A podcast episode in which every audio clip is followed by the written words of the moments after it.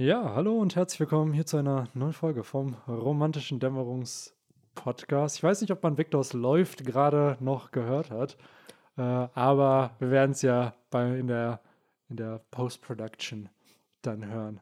Das geht, Victor. Und Henry natürlich, ist auch am Start. Ja, hallo, heute dann ich mal als Erster und äh, nee, ich war nur äh, direkt ein äh, zu 2% ein wenig getriggert, dass es schon wieder der romantische Dämmerungspodcast ist, so Es- wie oft. Ab nächster Woche, Leute. Oder ich mache den romantischen Dämmerungspodcast immer nur dann, wenn der Bender-Talk kommt. Und, Ja, zum, und zum Chapter-Talk wird es immer der normale. Ich meine, jetzt gerade sitzen wir hier wirklich in seiner sehr romantischen Dämmerung, die so ein bisschen gebrochen ist noch durch Bennys äh, Vorhänge oder Rollos, äh, was aber auch gut ist, weil sonst würden wir hier wahrscheinlich mit äh, zugekniffenen Augen und äh, Hand übern äh, Augen sitzen. Ja, oder wir machen das. So immer in der herbstlichen Dämmerung. Also immer im Herbst. Das ist der romantische Ja. Dämmerungspodcast. Ja, heute ist es echt äh, ein richtiger Herbstabend. Äh, Abend. noch ist es ja vergleichsweise früh oder spät noch hell. Spät Mhm. noch hell, so. Ich glaube, Sonntag ist die Zeitumstellung, ist das so? Oder, So früh schon. oder ist die sogar erst noch später? Ich weiß es sicher nicht. Ich weiß, habe mir überhaupt gespeichert, dass es immer irgendwie im Oktober ist. Aber wann genau? Das Ja ja gut, ich das wäre ja dann schon. Das wär Es ist ja, Oktober, aber- morgen ist Oktober. Ja, ja, das ist aber so ich, mein, ich weiß halt nicht, ob direkt das erste Wochenende, vielleicht auch das letzte Oktoberwochenende. Weiß halt nicht. Hm. Hat man immer um. Halloween die Uhr umgestellt oder halt eher früher? Hm. Wahrscheinlich genau in der Mitte, so in zwei Wochen Ja. dann Kann so. sein. Ich weiß halt nur, dass ich einmal äh, noch auf so einem äh, hier Dorfkonzert in Bielefeld war. Das äh, war in einem Stadtteil, wo man dann nachts sehr schwer nach Hause gekommen ist. Hm. Ähm, und dann Mm. habe ich dort auf den Nachtbus gewartet, der nicht kam. So, der kam stumpf nicht und dann bin ich halt einfach gelaufen bis äh, hier zu unserem örtlichen Jahnplatz hier, dem, dem großen äh, Dem, Dorfplatz. dem, dem Times Square von Dem Bielefeld. Times Square von Bielefeld, genau, wo dann irgendwie zentral nochmal die anderen Busse alle fahren und äh, habe dort dann zum Glück irgendwie noch meinen mein, äh, Bus dann zu mir nach Hause gekriegt.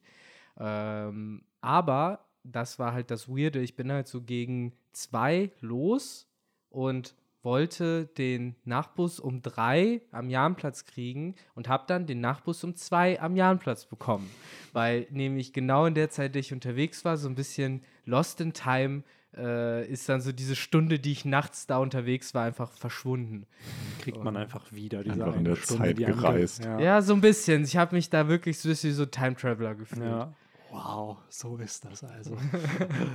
Ach, ja. Ja, so war das auch, als wir nach äh, Portugal geflogen sind dieses Jahr äh, in Urlaub, weil da ist halt auch die Zeit eine Stunde zurück zu unserer Zeit. Hm. Das heißt, der Flug hat zwar, ich glaube, drei Stunden gedauert, aber eigentlich hat er dann zwei Stunden nur gedauert, weil man ist um Du 14 warst drei, du warst drei unterwegs, ne, Genau. aber gerechnet wurden zwei. Ne? Genau, also du, weiß ich nicht, wir sind um 14 Uhr oder so geflogen, sind halt eigentlich um 17 Uhr angekommen, aber es war halt da dann 16 Uhr. Krass, ey. Ja, so Zeitumstellung.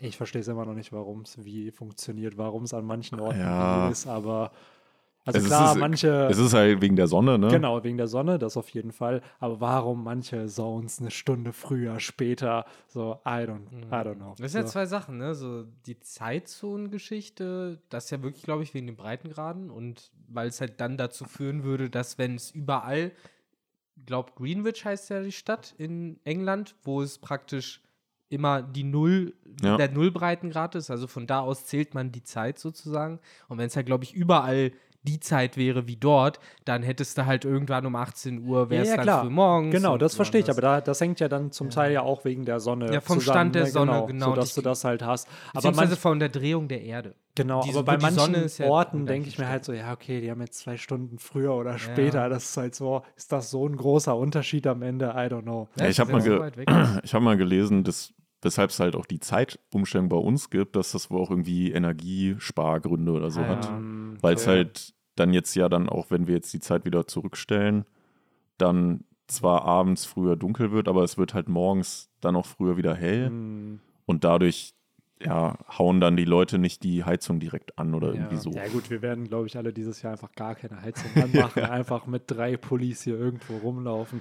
Aber wo du so schön Urlaub erwähnt hast. Ich ganz, war, ganz, ja, ganz kurz zur Zeitumstellung, bevor wir zum Thema noch äh, jumpen. Äh, das ist, soll ja heutzutage nicht mehr so Sinn machen, hat man ja Mhm. oft mitbekommen. Es gab ja sogar vor ein paar Jahren auch in der EU oder so diese Regelungen, die ein, also die eingereicht wurden, zumindest aber halt abgeschmettert, dass man halt, ich glaube, es sollte dann die Sommer- oder die Winterzeit permanent bleiben. Also dass man halt Mhm. Ja. nicht mehr immer die Uhr umstellt, weil es halt theoretisch, glaube ich, wirklich wenig Sinn heutzutage noch macht. So früher kann man es halt irgendwie besser verstehen, wenn es halt wirklich darum ging, Strom zu sparen und alle irgendwie diesen gleichen Arbeitsrhythmus hatten. Mhm. Aber heutzutage sind ja die meisten etwas größeren Städte eh gefühlt 24 Stunden irgendwie. Also es gibt immer eine Nachtschicht, es Ja, gibt es immer eine gibt- Spät- und eine Frühschicht. Ja, ich finde auch generell, bin ich ganz ehrlich, so dieses niemand fängt mehr zu irgendwelchen Ja, genau. Zeiten gleichzeitig an. So. Es ist halt wirklich auch gerade, wenn du irgendeinen Office-Job hast, du hast die Leute, die um 7.30 Uhr anfangen, du hast genauso die Leute, die um 10 anfangen. Ja. So. Und dazwischen ist so irgendwo die Range. Und, und so. ob du im Auto dann zur Arbeit fährst, ist eh nochmal egal, ob Ja. hell oder dunkel dabei ist. So, So, ich finde es halt auch ein bisschen affig. Also ich glaube, heute auch bräuchten wir es nicht mehr, zumindest hier in Deutschland. Ich weiß nicht, wie es in anderen Ländern dann halt irgendwie ist, weil mich fuckt das auch immer ab. So gerade auch wenn du dann eine Stunde mehr hast, dann bleibt man immer länger wach noch irgendwie und macht irgendwie mehr und dann, dein Körper hat sich ja schon irgendwo auch Mhm. dran gewöhnt und dann bist du halt eine Stunde später oder früher halt wach und dann denke ich mir immer so, ah, Ja, da sprichst So. du was, was an. Das ist, glaube ich, auch ein Grund, warum es äh, zumindest äh, diese Winterzeit wohl, wenn dann, äh, beibehalten werden soll. Also die wir dann jetzt wieder bekommen demnächst. Äh, weil das wohl tatsächlich irgendwie, es gibt halt, jeder hat halt so eine biologische Uhr. Mhm. Und die würde wohl tatsächlich total aus dem Rhythmus gebracht werden, Ja. weil man ist jetzt irgendwie unvorstellbar für uns, weil bei uns ist das scheinbar nicht so heftig, aber bei vielen hat das wohl dann echt gesundheitliche Gründe auch, Aber es ist wegen halt dieser einen Stunde. Aber mega annoying ist es natürlich immer, wenn du auf Sommerzeit umstellst und einfach eine Stunde weggenommen wird. Ne? Mhm. Und du dann irgendwie früh aufstehen musst und halt eine Stunde noch früher aufstehen musst. Das ist halt immer Ja. dreckig. ja.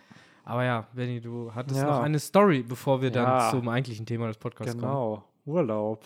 Ich war nämlich diese Woche nicht im Urlaub, auch wenn es letzte Woche so schön angekündigt war. Denn ich mein Flug wurde einfach gecancelt, so drei Stunden bevor er stattfinden sollte.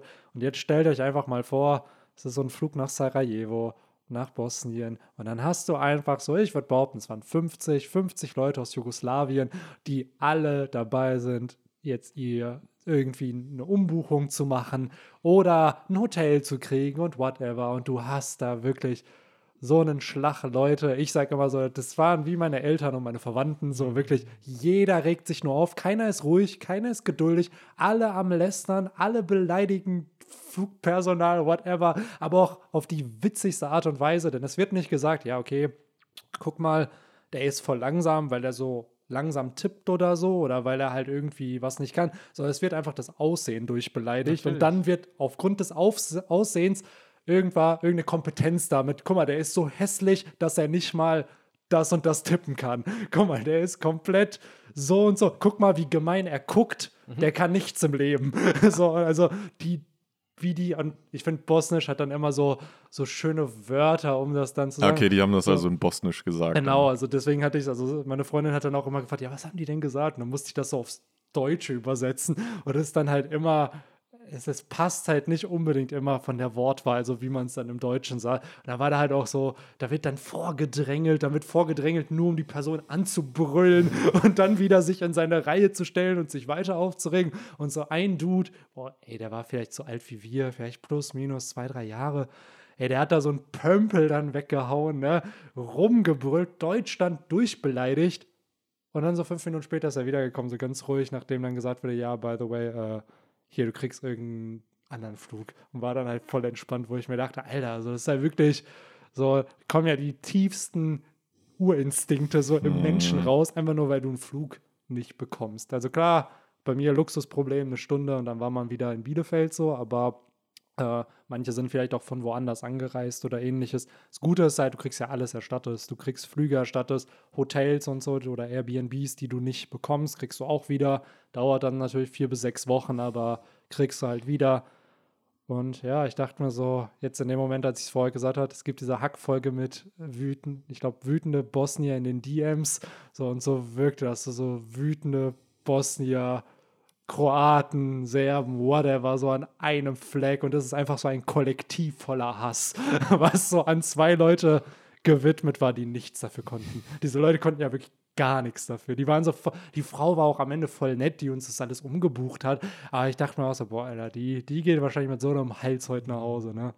Daher, Ja, ist immer, immer schade, dass man da, also ich meine, ich kann ja die Leute verstehen, ich wäre da auch nicht happy drüber und auch wahrscheinlich ein bisschen erbost. natürlich. Aber es ist halt immer, immer schade, dass man da dann, ja, das an diesen Flughafenpersonal auslässt, die da ja, wie du schon sagtest, nichts für nee, können. also Das ist das Südländerblut. Ja, ich habe mir wirklich, ich habe auch gesagt, so das ist wirklich diese Kultur aus dem Balkan, so das ist so völlig normal. Das sind übrigens So. jetzt Geschichten, wegen denen wir wieder Kommentare unter den YouTube-Videos bekommen, dass wir einen rassistischen Podcast haben. Safe, safe ist Sag ich das. jetzt schon hervor. Absolut, absolut. By the way, wir haben mal Kommentare bekommen, dass wir ein rassistischer Podcast sind. So. Aber seid ihr auch alle Rassisten, die Ja, uns hören? absolut, Jeder absolut. Wir Fascho. sind null divers oder so, es ist alles, ja.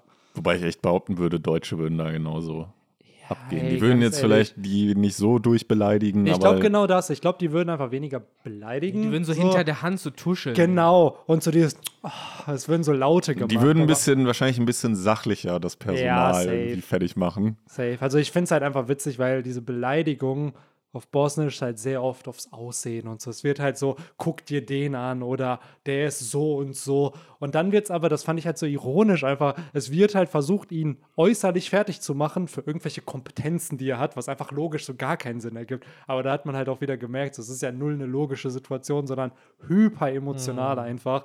Und gerade wenn du die dann alle da hast, eine meinte dann auch so, ja, hätte der jetzt nicht so ein Fenster davor, hätte ich den angesprungen und angespuckt und so. Dachte mir so, Junge, Alter, chill. Weißt du, dass sie es nicht getan hätte, aber trotzdem irgendwie so ein bisschen übertrieben. Weiß man denn wenigstens den Grund, warum der ausgefallen Ja, ist? also, sie, ja, wir werden darüber auch nicht informiert. Natürlich wissen die den Grund, aber durften sie halt nicht sagen, an Wetter kann es nicht liegen, weil wenn es an Wetter liegt, müssten sie es dir nicht erstatten, weil das ist halt höhere Gewalt, keine Ahnung so.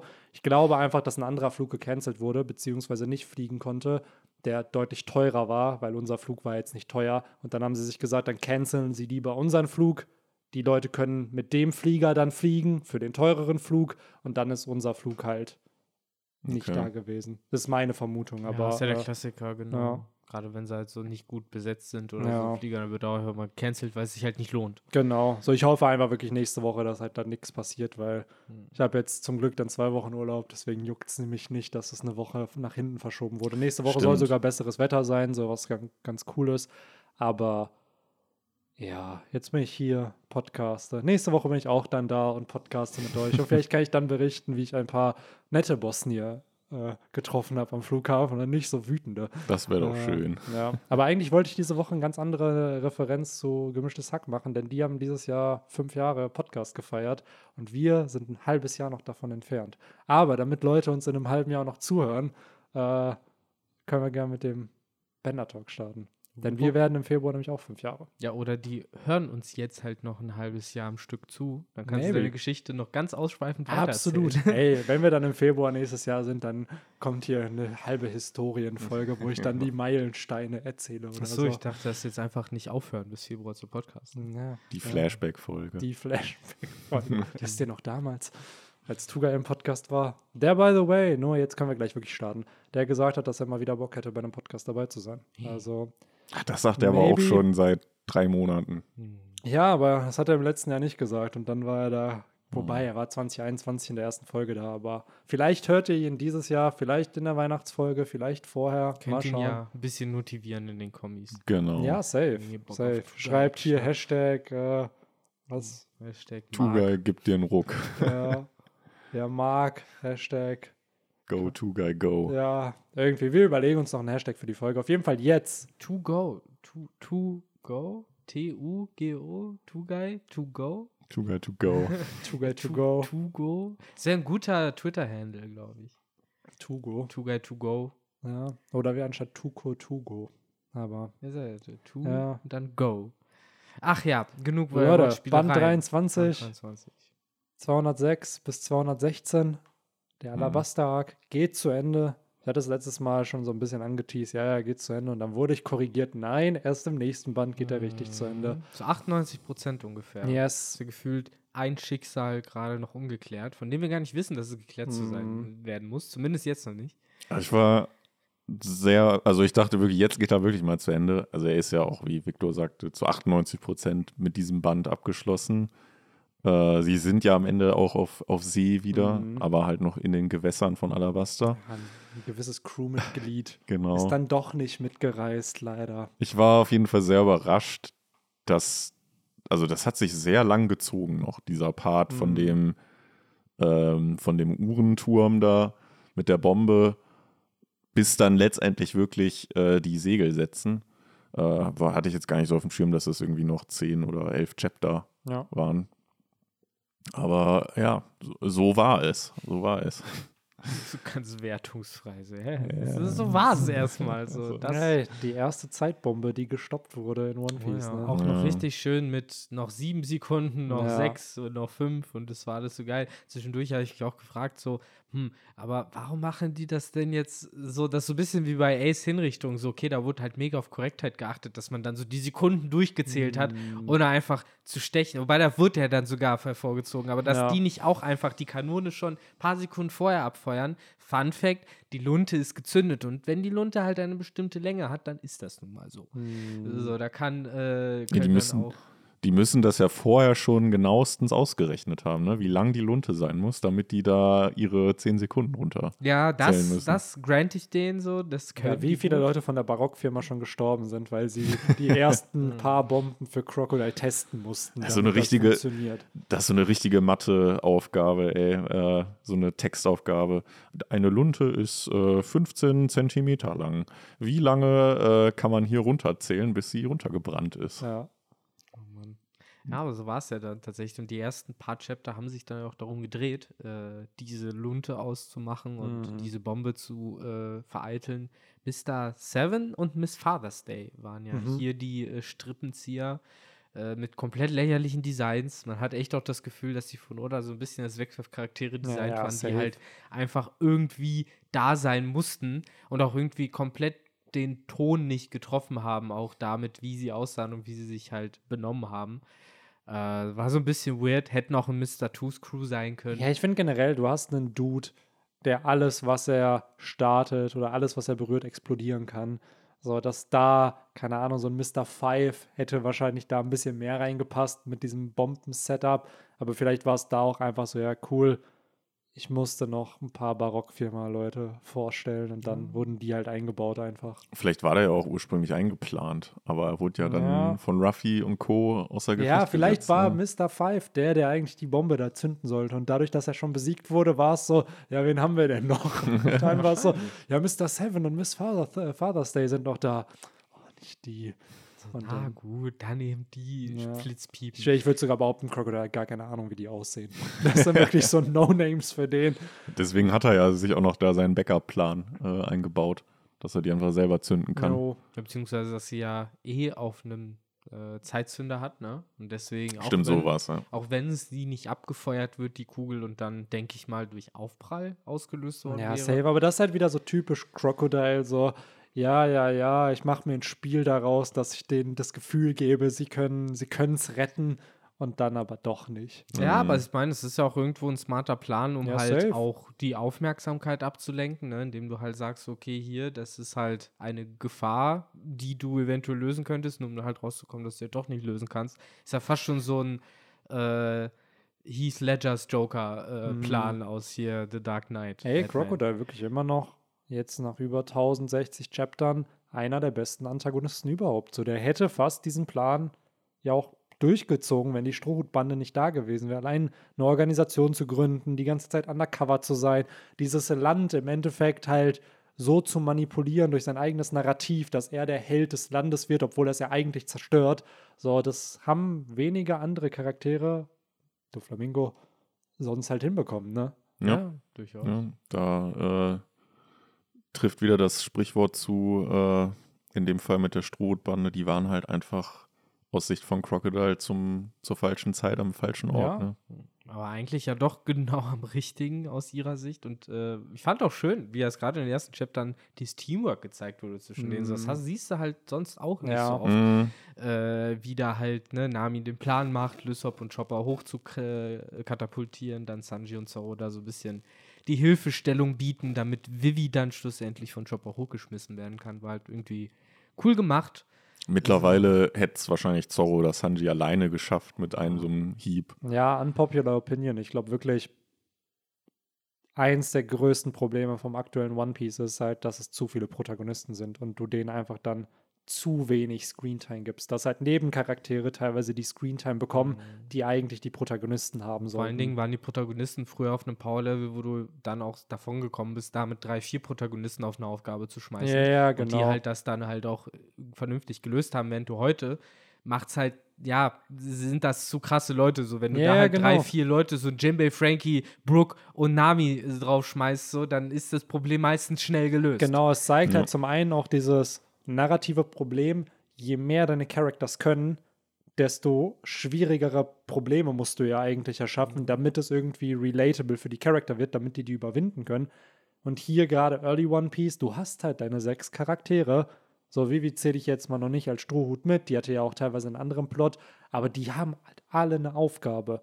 So, und je mehr es am Ende sind, desto schwieriger ist es halt für jeden einen sinnvollen Plot zu machen. Blöd gesagt, Nami, Lissop, die hatten noch von Nigashima nicht wirklich einen Plot. So, dieses, dass die da Tama hinterherrennen, das hätte Tama ohne die beiden auch geschafft. Ja, klar. So, Die beiden hätten nicht da sein müssen, als So. Big Mom dann kam Genau. und äh, Ulti Klar, man kann jetzt sagen, ja, Lissop hat den aber die Kibidamgos da hingestellt. Ja, sie hätte die auch bewerfen können damit. So, und. Ja. so. Ja, sie haben ja halt nicht mal diesen Kampf bekommen gegen Nee. ähm, Ulti und äh, Page One. Ich frage mich, was da auch so ein bisschen, also nur ganz, ganz leicht anschneiden, was da wahrscheinlich der Grund war, weil es wurde ja schon so gesetupt, dass Ja. Nami und Lissop gegen Page One und Ulti dann irgendwie kämpfen. Und dann wurde sich ja schon irgendwie dagegen entschieden mit einem, finde ich, mit dieser Plothole von diesem, ja, Big Mom hat ihren Muttermodus da entdeckt und deswegen wollte sie Tama beschützen. Was halt Ja. so nie erwähnt wurde vorher, nie da war und auf einmal waren die All-Stars, äh, die, die Tobiropo einfach K.O. Also daher, Ja. ja. Kein Podcast, in dem Big Mom nicht erwähnt wird. Ja, ganz wichtig. Die das- Big Mom. da. Big Mom muss auf jeden Fall immer am Start sein. Yes. Äh, genau, und parallel zu eben dem Struggle der Strohhüte, die da eben versuchen, diese Bombe irgendwie unschädlich zu machen, haben wir ja Ruffy, der immer noch im äh, äh, wie heißt es, äh, königlichen äh, Grab äh, sich den Kampf im Crocodile liefert, der auch wirklich geil gemacht ist. So, es hat halt, äh, ja, so Vibes von, die sind sich ebenbürtig, die äh, kämpfen halt so ein bisschen auf Augenhöhe, auch wenn, und das hat mir nicht so gefallen, das sind für mich halt so ein bisschen die Schwächen von Early One Piece, wo Oda vielleicht auch noch nicht ganz genau wusste, wie man das halt irgendwie, wie soll ich das sagen, sauberer inszenieren kann. Crocodile war halt für mich zu komödiantisch böse, auch am Ende noch. Äh, ich hätte mir da halt ein bisschen mehr, ja, Respekt, wo Respekt gebührt, Ruffy gegenüber gewünscht, weil das halt jemand ist, der das später in Impel Down ja auch durchaus zeigt. Und die Figur, die wir halt in Impel Down kennenlernen, ist natürlich gebrochen durch die Erfahrung, die sie mit Ruffy gemacht hat, aber ich glaube auch vor allen Dingen äh, in ein neues Gewand gehüllt durch die Erfahrung, die Oda in den zehn Jahren gemacht hat. Und wenn er de den Kampf heute ge geschrieben hätte, dann hätte er Crocodile, glaube ich, nicht immer wieder die gleichen Klischee- äh, äh, Sätze in den Mund gelegt von du hast keine Chance, Strohhut, dieses Land ist und in meiner Hand und alle tanzen nach meiner Pfeife und immer wieder, wieder, wieder. Es ist er- interessant, ne, wie du das auch beschreibst. Ich finde, das ist eine coole Beobachtung. Man merkt halt, dass Oda in manchen Aspekten der Story schon besser geworden ist, so wie zum Beispiel dem Writing von Antagonisten irgendwie und es dann authentischer, uniker, weil das muss man dem Mann lassen. Er schafft es halt schon, interessante Antagonisten zu erschaffen. Klar, hier wurde sich wahrscheinlich am Anfang noch mehr Klischees einfach bedient, weil die halt Klischees sind nicht umsonst Klischees, sondern sie funktionieren halt Also ein in bisschen wie so ein Cell oder Freezer, die Genau. halt auch bei Dragon Ball bis zuletzt hochnäsig, arrogant, Genau. nie die Aktstärke akzeptieren. By the way, äh, kleine Korrektur vom letzten Podcast, wo ich meinte, äh, äh, äh, ja, in Dragon Ball Abridged wurde nur bestätigt, dass C16 der Sohn von Dr. Gero ist. War bis vor zwei Monaten auch korrekt. bis in dem neuen Dragon Ball Film. In dem neuen Film, nicht im Manga, nur im Film, der wohl richtig scheiße sein soll, der Film. Also ich Mhm. habe nur Kritik für, für den Film gehört. Wird wohl bestätigt, dass C16 nach dem Sohn designt wurde Aha. von Dr. Gero, der so aussieht, aber es wurde nie im Manga erwähnt, nie angeteased. Also es war eigentlich ein Plot, den sich Abridged ausgedacht hat. Und safe, safe haben kennen die ist das irgendwie aufgekommen. Das macht, hey, das macht schon irgendwie Sinn, Ja. der Plotpoint. Lass das mal einbauen. Also in einem Bridge, das ist ja, glaube ich, das C16 Nee, der ist nach dem Bild des ja, okay, Sohnes nach dem gebaut. Der okay, dann ja, ist das schon, dann ist es ja eins zu Genau. eins dasselbe. Mann, eine Bridge hat es vorher gemacht. Kann mir niemand erzählen, dass Toei oder wer auch immer das animiert hat, nicht eine Bridge gesehen hat. Mhm. Gerade weil fucking, Alter, ich habe es mir neulich wieder angeschaut. Die erste Folge von The Bridge hat einfach 30 Millionen Views bei YouTube. So ein bisschen wie die Das ist- erste von Yu-Gi-Oh! ja, aber ich glaube, das, ist, das sind nochmal andere Dimensionen. Ja, Dragon Ball ist Das ist richtig halt Dragon Ball nochmal, auch wenn ich Yu-Gi-Oh! Bridge besser finde, aber es ist trotzdem von den Views her Mhm. eine andere Dimension einfach. Ähm, das, um das klarzustellen.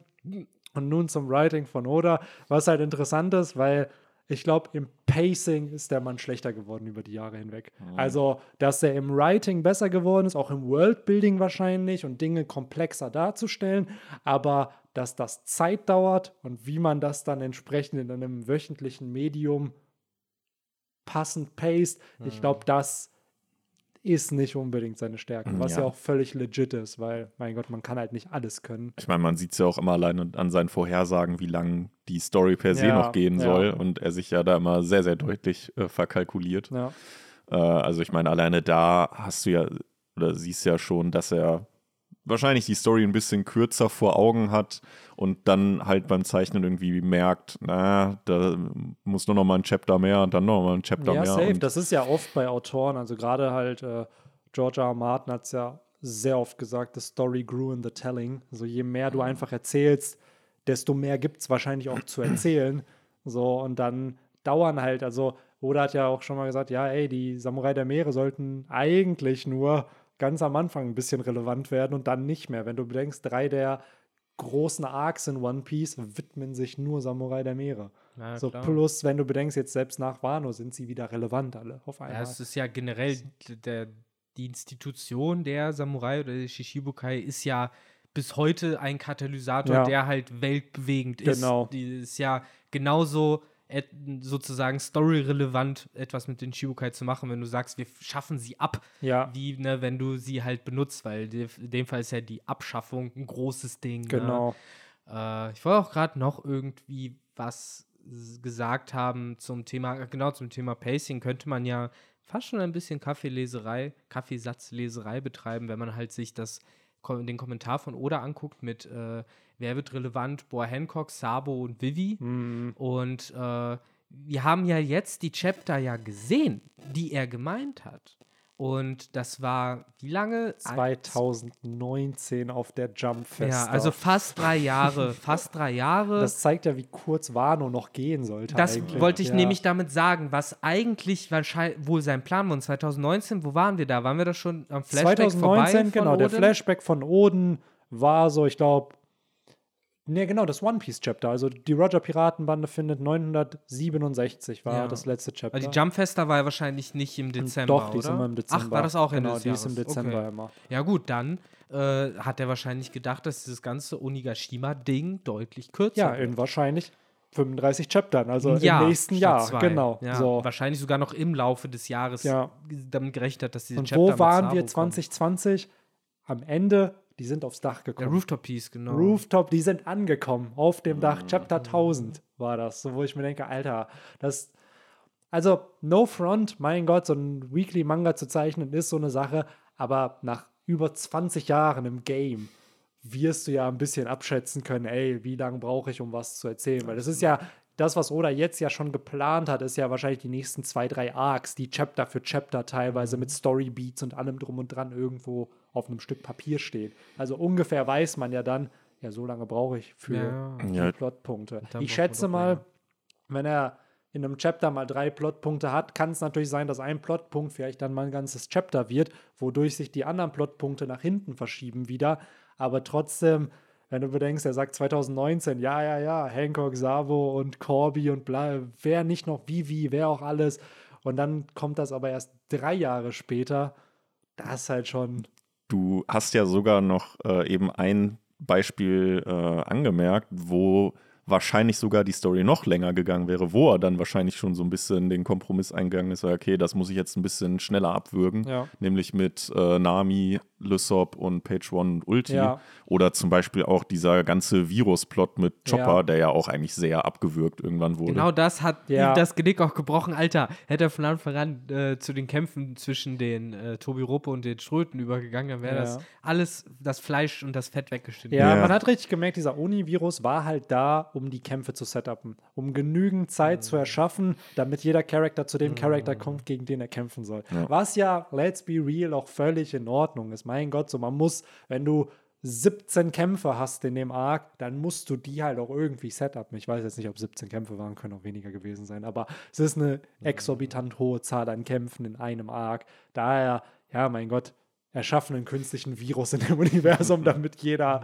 seinen Kampf irgendwie Aber bekommt. das haben wir übrigens, um sich mal gegenseitig so ein bisschen den Bauch zu reiben, aber alle äh, damals auch in unserem Podcast schon vorhergesehen, dass diese ganze Univirus-Geschichte alles nur ein Hebel ist. Ähm, Das ist ja. halt, finde ich, leider ein bisschen das Traurige an diesem Ganzen, man, wenn man so Stories analysiert, es nimmt so ein bisschen die Magie raus. Ich weiß noch damals, ich habe es auf dem OP-Wiki 2006 war das oder 2007 gelesen.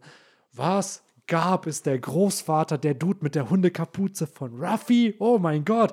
Voll geflasht, bla. Und wenn heute ein Plot-Twist passiert oder irgendwas krasses, ist es eigentlich oft eher so, Ah ja, da gab es ein Foreshadowing zu. Ah ja, das wird schon mal da und da thematisiert. Ah ja, da hat, das hat der und der schon mal erwähnt. Und man ist natürlich auch oft mal geflasht irgendwie, wo man sich denkt, boah, juicy stuff. Aber dieses Infantile fehlt mir so manchmal. Dieses, dass man so weiß noch, ah, man ist so voll naiv an der Story und hat damals ja auch wahrscheinlich weniger konsumiert einfach. Heute kennt man so viele Stories einfach, äh, wodurch die Magic so ein bisschen verloren gegangen ist. Wobei sie jetzt gerade ganz frisch bei Dr. Vegapunk halt schon, Ja, äh, fand ich schon Safe, äh, einen Reveal, den man erstens nicht erwartet hat in Genau. dem Chapter und zweitens dann ja auch, wie der Reveal war, auch wenn es jetzt vielleicht nicht der wirkliche Ja. Vegapunk ist, aber ne, war, Safe. schon, war schon ein cooler Es Reveal. ist eine andere Form wahrscheinlich, die man dann so, so ein anderes Gefühl, was man da halt Mhm. hat. So diese komplette Begeisterung, die man vielleicht früher in jüngeren Jahren hat, die hat man dann vielleicht einfach nicht mehr, aber liegt wahrscheinlich auch nicht an dem Werk selber, sondern einfach an allem, was man bisher konsumiert hat, an fiktiven Werken. Aber genau dafür ist ja, glaube ich, auch hier der Bender Talk, wo wir ja Yes. nochmal zurück in die Vergangenheit tauchen, in die, ja, nicht Bewegtbildzeit der RTL 2 Nachmittagsprogramme, sondern halt in die äh, Papierheftchenzeit. Äh, Yes. Das wäre auch mal interessant zu wissen, wie viele von den Zuhörerinnen und Zuhörern tatsächlich damals die Mangas gelesen haben oder wie viele sich auch durch die Animes auf RTL 2 motiviert dazu gefühlt haben, Mangas zu kaufen. Wer hatte die Banzai damals noch? Solche wo, Geschichten, genau. Wo, der, wo ja wirklich, ich glaube, das war ja unsere Jump sozusagen, Mhm. die vier, fünf Jahre, die, die das war. Und da muss ja One Piece dann auch locker Stimmt. 150, 160 Chapter, wenn nicht sogar mehr, wenn nicht sogar mehr. Kamen die denn auch wöchentlich raus? Weiß nicht, ob Ja, die ich- wöchentlich- das weiß ich habe die erste. Banzai bei mir hier zu Hause rumliegen. Ähm, an sich, du hattest in der ersten Banzai fing Hunter x Hunter, Naruto. Ich weiß nicht, ob One Piece oder Romance Dawn war da auf jeden Fall drin. Also ein irgendein One Piece Chapter war da drin. Ja, gut. Und das wurde dann ja weitergeführt, so wie die Jump halt auch, dass du jede Woche oder alle zwei Wochen, keine Ahnung. Ich, ja, vielleicht war es auch alle zwei Wochen eher so. Das ist ja auch das Interessante, ich war damals so ein dummes Kind, ich habe ja nicht verstanden, was die Banzai ist. So, ja, Ja. irgendwie Manga, äh, also Ja. Anime-Kram. Ich habe es auch nicht verstanden. So, aber äh, generell, ich hatte damals halt gar nicht erst auf dem Schirm, deswegen auch die Frage von vorhin, dass es halt so sowas wie One Piece, Naruto Das- und das so, dass gibt- es da Mangas, Yeah. Comics gibt, die, auf denen das basiert und Ja. oder Ja. Dragon Ball und überhaupt auf die Idee zu kommen, die dann überhaupt lesen zu wollen. Das habe ich dann erst durch vor. Kumpel und so Ja, überhaupt stimmt. gecheckt. Ja. Also, man muss auch sagen, jetzt, als ich den Band gelesen habe, so viele äh, Bilder waren einfach noch präsent vom Anime. Die haben sie wirklich eins zu eins übernommen. Das Ja. war schon, war schon cool. Ja, das stimmt. Ja, ist auch safe. gut, gute Anime-Zeit gewesen. Ja. Also da Ja, war der Anime auch Fall. auf Peak. So, Safe. das- Immer noch halt der gute alte One Piece Humor, der damals halt noch ein bisschen mehr irgendwie vorhanden war. Ja, das stimmt. Mit Klimatagstöcken in die Eier und alles. Ja, und halt bei, bei Nami im Bart spannen und so. Und Ja. Achso, ja, genau. Und mit äh, hier Dingens persönlich, ja, der König Cobra, der da auch am Start Ja, ist. Aber, beste Cobra, Szene, wo er dann irgendwie sagt, ich, ich danke euch. ja, ey, zum, zum Happy End und äh, zu, zum Tribut an, an den König von äh, Alabasta kommen wir auf jeden Fall noch. Wir sind ja gerade im Moment noch ein bisschen im Kacke am Dampfen-Modus. Genau. Ja, wir können. Es gibt. Ja, ich würde mal sagen, es ist ein bisschen kontrovers, wie das hier gelöst wurde mit der Bombe, ne? weil ich glaube, zu dem Zeitpunkt dachten alle, ja, da stirbt jemand in der Gegenwart. Wann wurde das denn revealed, dass er doch Ende nicht tot des ist? Arcs. Wahrscheinlich Ich im nächsten Band. Nee. Okay, nächster das- Band war, meinte ich ja. nämlich, das sind äh, diese 2%, die halt diesen Band noch nicht rausgekommen sind. Deswegen denke ich, werden wir im nächsten Band dann auch nochmal die Szene sehen, Ja. wie er da in Juba ausgegraben wird. Aber ich muss ehrlich sagen, äh, ich fand äh, den Flashback von Peru und generell die Art und Weise, wie er dargestellt wird und inszeniert wird, schon sehr cool. Ja. Er ist äh, so ein klassischer One Piece Ehrenmann äh, äh, Charakter, der ja, den man halt auch einfach irgendwie bei sich auf dem Geburtstag dabei haben will, so, weil man weiß, okay, der ist korrekt, der bringt Kasten Bier mit und das macht ist- gute, gute Jokes. Ey, wie dabei. du schon gesagt hast, es ist so dieser klassische Ehrenmann, es ist einfach der Pedro des Alabaster-Arcs. Ja. So, Ja. Und man merkt einfach, dass die Elemente, die so ein Charakter wie Pedro ausgemacht haben, teilweise von einem Pel, Peru, je nachdem, wie man ihn nennen Bei- möchte, halt übernommen Bei wurden. Pedro ist noch die Sache, weswegen er bei mir zum Beispiel nicht so den Impact hinterlassen hat, ist, Pedro war, stand dann doch sehr groß für ja, ein bisschen schwierig greifbare Ideale ein, Ja. für eben diesen Dawnbring, für äh, den Inherited Will der Nox-Piraten. Ich wollte gerade sagen, der er wirkte halt so ein bisschen, wie blöd gesagt, als ob er irgendwelche religiösen Dinge verfolgen würde, die niemand so greifen Ja, kann, wie so ein Dorn oder so. Er ist Ja, halt ja. so ein Klar, Märtyrer, der Genau. irgendwie Ja, genau. so für sein, für sein, äh, äh, Yep. Für sein Ding gestorben ist, Ja. sozusagen. Während bei Peru ist es halt sehr, sehr menschlich und sehr Klar. verständlich und nachvollziehbar, dass er halt einfach dieses Mädchen, was für ihn halt ja so ein bisschen wie seine kleine Schwester, Tochter, Ja. sonst was ist, halt um jeden Preis beschützen möchte. Genau. Und, das Und, halt damit ja. auch einhergeht mit dem Land, mit der Kultur, in Richtig. dem er aufgewachsen ist. Stimmt schon, Pedro hat ja nicht so oder so Nisha verteidigt, sondern Der er hat sich halt in die Luft gesprengt. Ja, Genau. Und da, das finde ich dann bei Peru irgendwie more relatable. Ja, so. safe. Gerade eben mit dem, was du gesagt hast, mit diesem Motiv, was sich ja auch so ein bisschen durchs Band zieht, mit diesem, äh, ja, die Liebe zum Land, die Liebe zu Mhm. den Bürgern. Ja. Äh, immer wieder der super tolle Tor 3-Spruch: äh, Asgard ist kein Land, Asgard are the people. so ein bisschen ist, äh, schwingt das hier auch so mit. ist interesting, ne? Weil wenn man bedenkt, ja gut, in Dressrosa hatten wir so einen ähnlichen Plot, ne, dass die Leute, wir standen immer hinter König Riku, so, ähm, weil der wurde ja nicht in ein Spielzeug verwandelt, damit sich alle an ihn erinnern können noch und an das, was er vermeintlich getan haben soll. Hier hast du ja auch schon wieder dieses Alabaster, du lernst zwar nur gefühlt sechs andere Charaktere neben Vivi und Cobra kennen, die einen Namen haben in diesem Land, aber es reicht halt aus, um dir zu zeigen, so, ah, das sind die Leute, die da leben, die sind wichtig, deren Leben und von ganz vielen anderen steht halt auf dem Spiel und irgendwie, ist natürlich jetzt sehr weit gedacht, aber kann ich mir vorstellen, dass das nochmal wichtig wird, gerade weil halt Alabaster wieder in der Gegenwart auch wichtig wird, so, dass halt gerade dieses Königreich, was von der Strohhutbande gerettet wurde, so, dass da halt gerade die Leute, die da halt so wichtig sind, dass die nochmal thematisiert Ja, werden. auf jeden Fall. Re- Reden wir da gleich nochmal im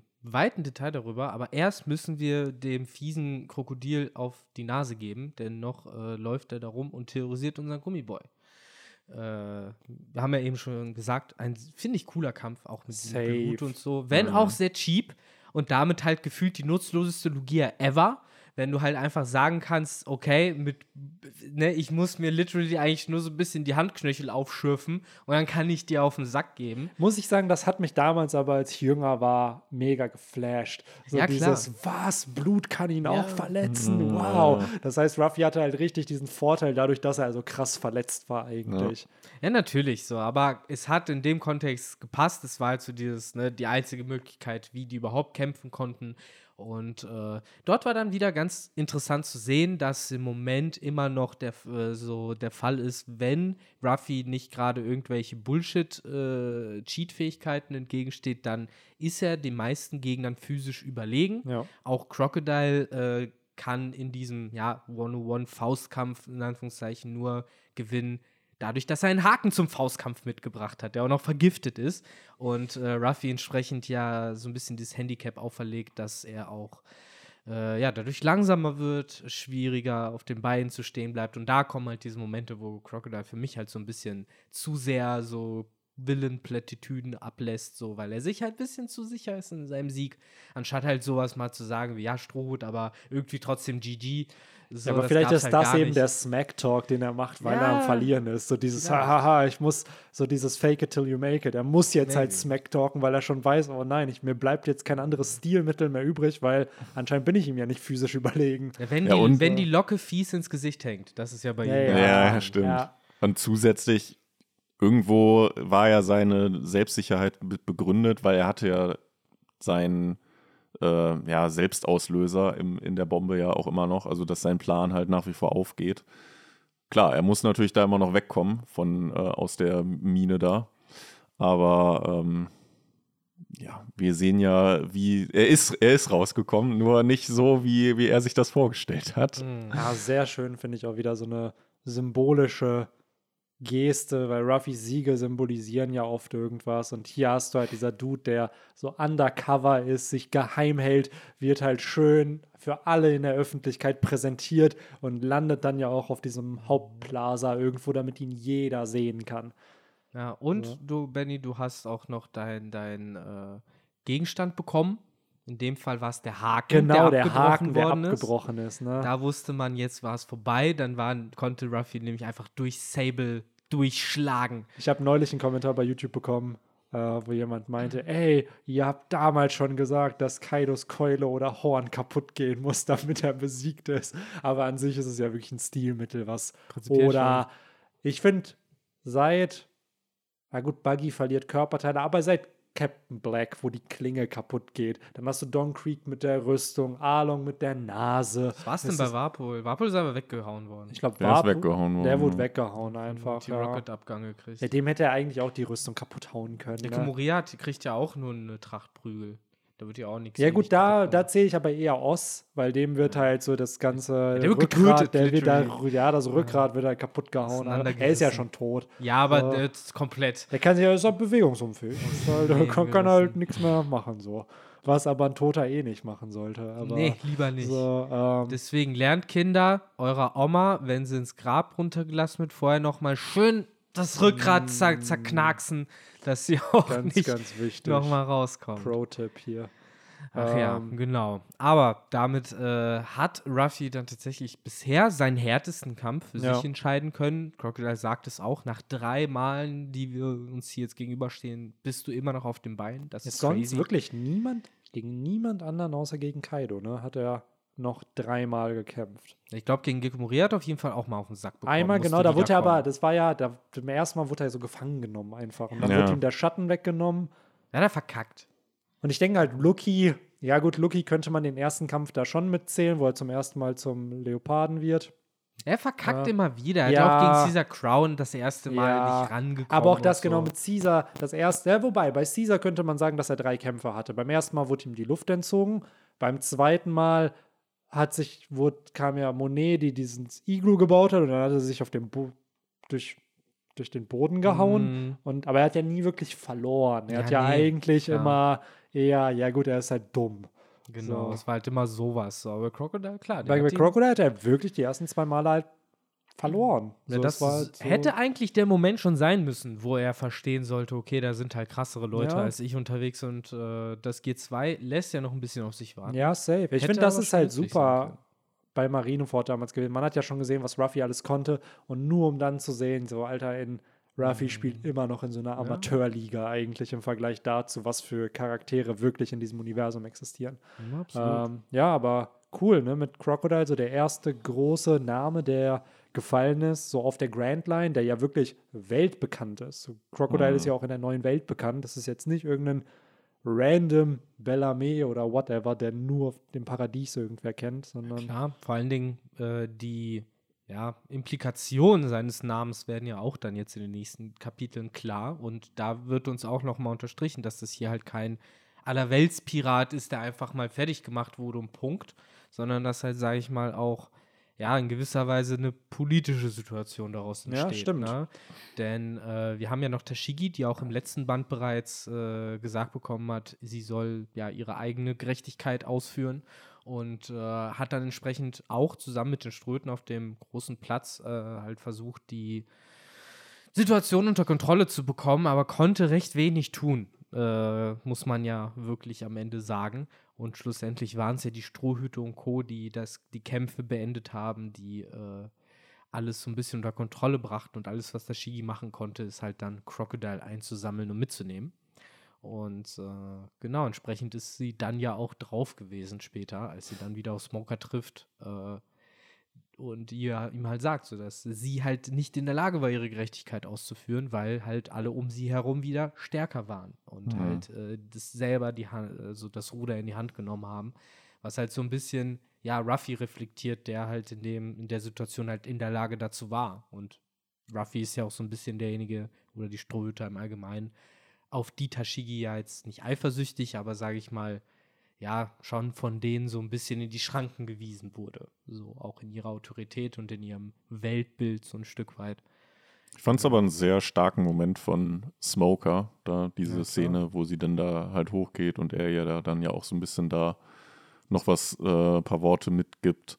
Äh, es, es zeigt halt dann da auch nochmal was, was die auch für eine sehr spezielle Beziehung Mhm. haben, dass er wirklich so, ja schon, glaube ich, auch irgendwie Tashigis Idol so ein bisschen ist Ja, und klar. der Lehrmeister halt Ja. einfach. Und das ist, finde ich, eine sehr, sehr coole Lehrer-Schüler- äh, weil äh, die da gezeigt wird. Sie ist für ihn auf jeden Fall auch so die Schülerin, die Mhm. er halt Ja, hegt und pflegt, so ein bisschen genau. wie Corby bei Gab. Ja. ist es für ihn halt dann Tashigi, aber auch nicht nur sie, sondern man hat da, finde ich, auch wirklich das Gefühl, dass das halt so sein, sein, seine Crew auch ist, weil er dann Mhm. auch sagt, so, hey, so, das erwarte ich von euch halt auch, dass ihr so drauf seid und man kann dann so ein bisschen verstehen, warum dann die G5-Leute später dann auch so Smoker folgen, Ja. weil Ja. er halt, ja, ein sehr charismatischer Anführer ist. So, da geht es halt nicht darum, dass er den vorgesetzt ist, sondern es hat schon fast was von einem Piratenkapitän, auch wenn Smoker das Ja. überhaupt nicht gerne Ja, ich finde, da hat man damals halt echt diesen schönen Kontrast gehabt. Du hattest ja mit Smoker den,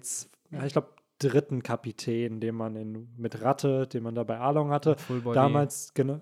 Ich weiß nicht, ob war Fullbody auch ein Kapitän? War, nicht, er war auf jeden Fall, Er hatte auf- äh, hat einen Rang, in dem er sich äh, krass gefühlt hat. Genau, er hat sich auf jeden Fall krass gefühlt. Kann aber auch sein, dass er ein Kapitän war, weiß ich gerade ehrlich gesagt echt nicht. Auf jeden Fall hast du halt damals Captain Morgan, der halt mit seiner Axthand und dadurch Mhm. hast du dieses Bild von einem Marinekapitän gehabt. Und auch Smoker wurde ja in Loketown als so böse erstmal eingeführt, bis dann die Szene mit dem Mädel und dem Eis kam, um zu zeigen, hey, der sieht zwar grumpy aus, aber eigentlich ist das ein guter. Und äh, ich glaube halt hier auch, dass Smoker noch Plot haben wird. Auch jetzt zum Beispiel im letzten Chapter wurde ja Tashigi wieder gezeigt. Also auf Pankasat wurden, waren sie halt wichtig und da war es ja schon diese Dynamik von eigentlich hasse ich Ruffy nicht mehr. So, was man dann schon, ja, ja, er ist zwar Pirat, aber eigentlich ist das auch kein schlechter. So, Absolut. Fand ich auch ganz. war mich halt nur hier manchmal, auch da kann man natürlich nicht belegen, ob Oda mehr mit Smoker und Tashigi geplant hatte, weil das waren ja schon so seine ersten guten Marine-Soldaten irgendwie. Zumindest nicht korrupten, ne? Ja, genau, die nicht korrupt sind, die halt irgendwie auch sympathisch sind, die Character Development bekommen, ne? Wo, weil sie werden ja jetzt von hier bis Marineford geraten, die ja eher in Vergessenheit und sind dann nicht mehr relevant. Ja, ich glaube, das Gefühl hatte ich öfter, als ich jeden Band gelesen habe, auch mit der Wiedereinführung von besagten Full Body und äh, Jacko, die ja ihre Cover-Story hatten, wo sie ja im Tanze vereint waren und jetzt halt zusammen als Dance Crow unterwegs sind, unter äh, Vizeadmiral Hina.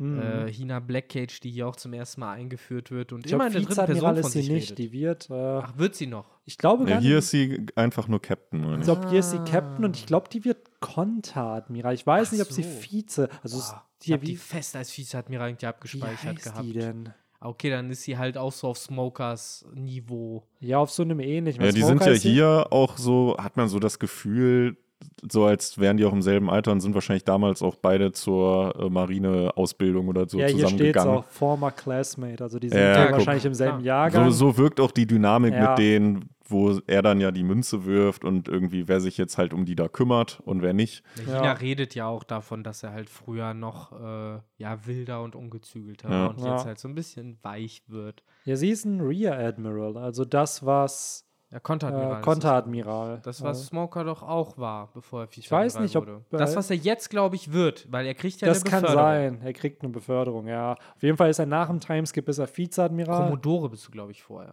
Ich glaube, im Deutschen, Deutschen heißt einer der Rang Commodore. Das ist nicht kann auch gut im sein. letzten Band dieser Swagger-Dude, war das nicht auch ein Rear?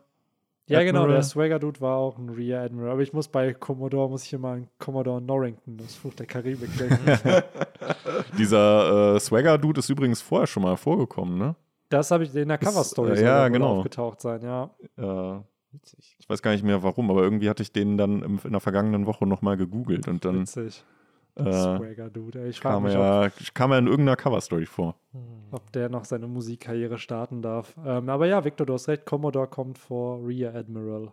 Und dann nach Rear Admiral kommt Vice Admiral, dann nach normaler Admiral und danach Fleet Admiral. Ja, und dann war er wohl auf Marineford bestimmt Rear Admiral oder Konteradmiral. Ich Das ist ja dann im Zeitsprung Vizeadmiral geworden.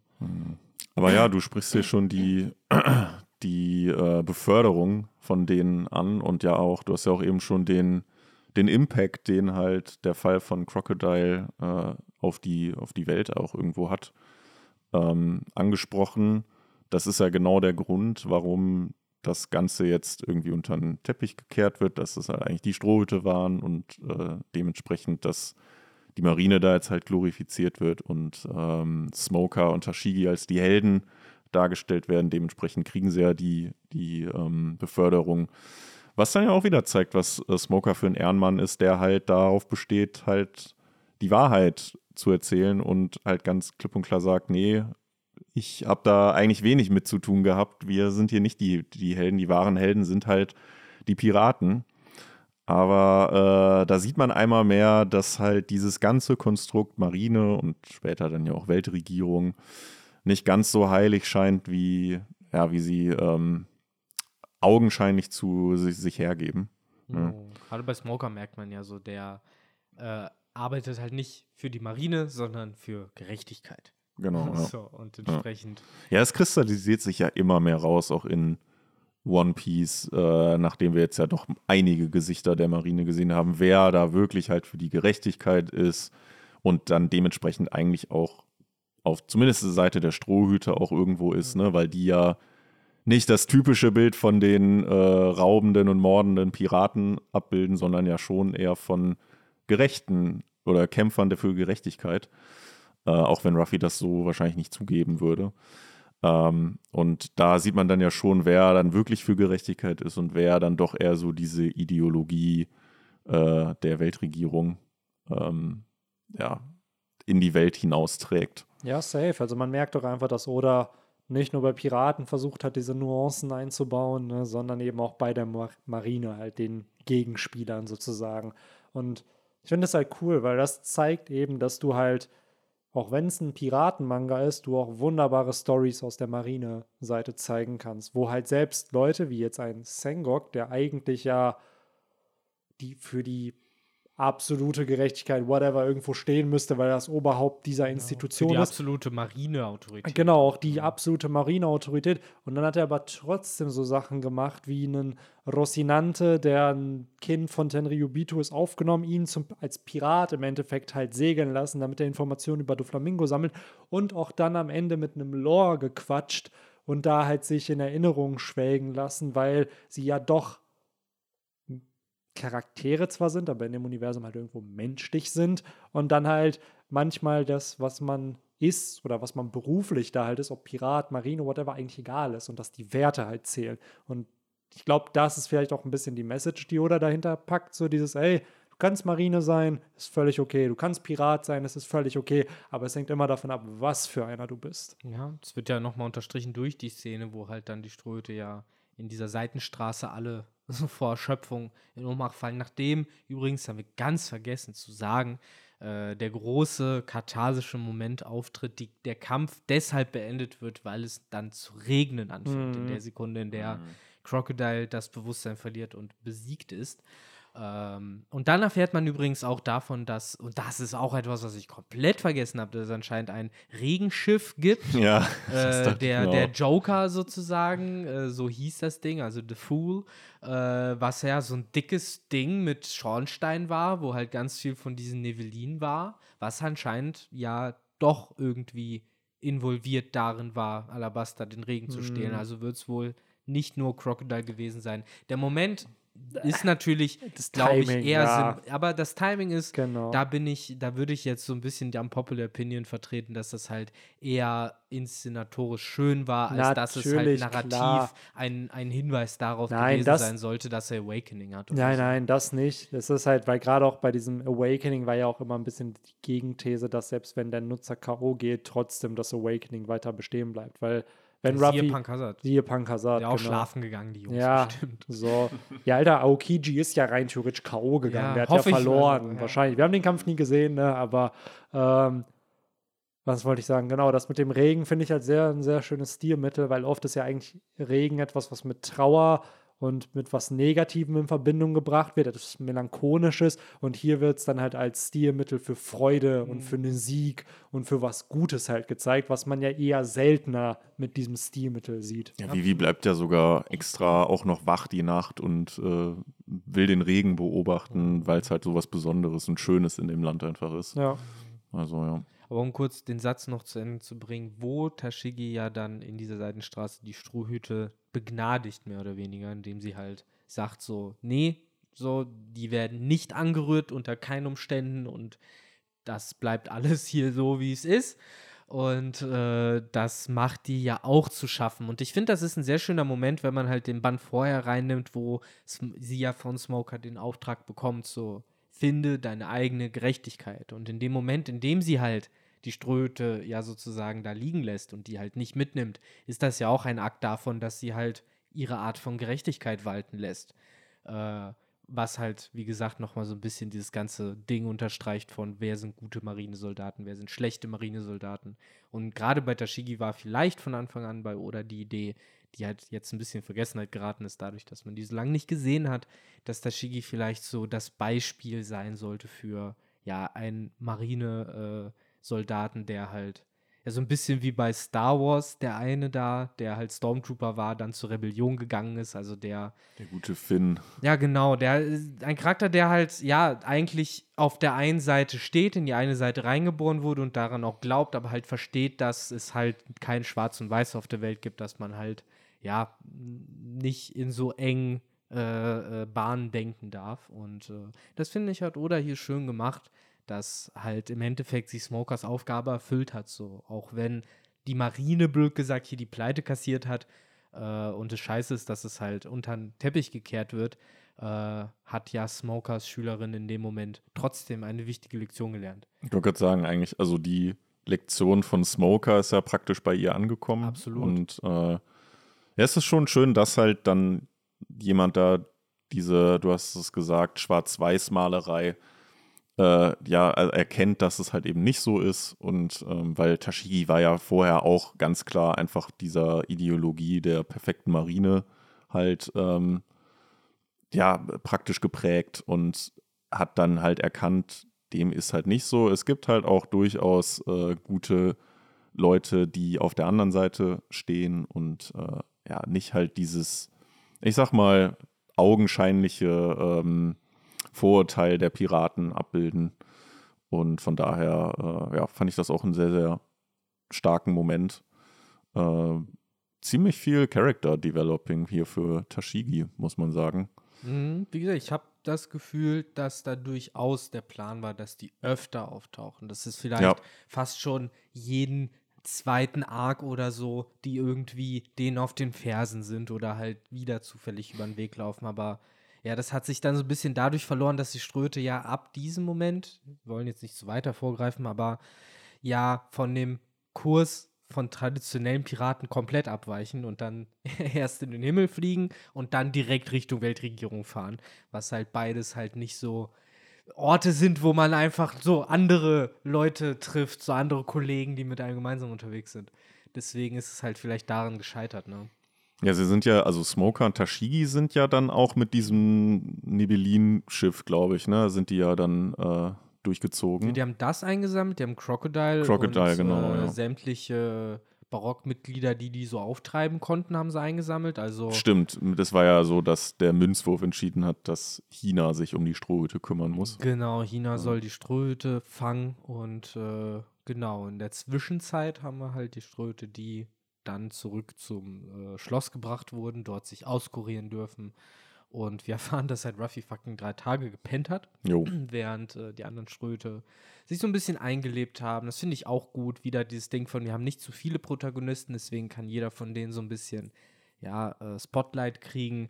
Äh, ist auch sehr schön, dass wir hier so ein bisschen Choppers äh, witzigsten Trade nochmal bekommen, dass er halt nicht mit Komplimenten umgehen kann Mhm. und halt äh, der alte Opa da, der Arzt, dem halt sagt, so heißt das, ich kann mir einen Tee nehmen und zugucken. So, und Nami dann sagt, ja, ja. Das, wurde auch, das wurde auch irgendwie komplett äh, vergessen, ne? Dieser ganze Trope mit Chopper, dass er Das so. kommt schon noch vor, glaube ich. Das kam doch, glaube ich, auch noch mal auf Punk Hazard vor, oder nicht? Da hat er Aber das das ist auch schon lange gebracht. her, ne? Oder auf So, der hat das doch immer wieder gebracht, oder nicht, dass er so, ah, hör auf, du. Ja, du äh, das war ja auch einer der da? ersten mit Nami damals, ne? Dieses, wo er dann da Rumtanzen Ja, ist. genau. Also Ja. genau. Der, wie, äh, wie wird es bei Abridged immer genannt, dieser als Character Track, so ein Gimmick, den Charakter, ne? wie bei Mhm. Joey, Brooklyn Rage. das ist äh, Choppers Brooklyn Rage, dass er da immer seinen Fehlen nicht Komplimente annehmen kann. Ja, ja, und dann halt die Leute so beleidigt. Ja. Ja, das war schon ganz cool. Dann lernen wir ja noch, erst lernen wir, dass Iram überlebt hat. Oh mein Gott. Mhm. Nachdem wir zuletzt gesehen haben, dass äh, sein Schiff ja vor Whiskey Peak einfach abgeballert wurde. Aber wir haben ihn gesehen nochmal irgendwann. Der wird doch Er ist irgendwo noch an dem, irgendeinem Hafen ist er, glaube ich, angekommen. der Ah, das war diese Mr. Eleven-Geschichte, oder nicht? Der Typ, der von der Marine gefangen genommen war oder sowas? Nee, der hat sich so. äh, War das Nano Hana, der, Ach, da der, der Port? Äh, Ja, da, also die Strote und so waren da längst weg, aber er ist dann da halt angekommen. Ich glaube, der war halt dann auch so dieses typische, ich muss unerkannt bleiben Ja, hab halt ja. einfach nur so einen Mantel an Ding.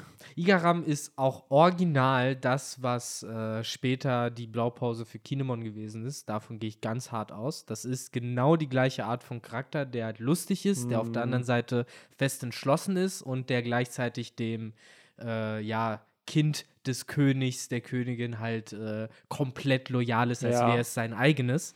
Äh, das hat für mich halt so krasse Kinemon-Vibes. Und dann halt diese Idiotie dazu, dieses Sachen nicht, nicht bis zu Ende denken und halt sich ein bisschen zum Affen machen, das äh, hat mich dann sehr dran erinnert, muss ich echt zugeben. Und er hat auch eine Frau, wie Kinemon. Ja, und der hat auch eine Frau, Ja, äh, stimmt.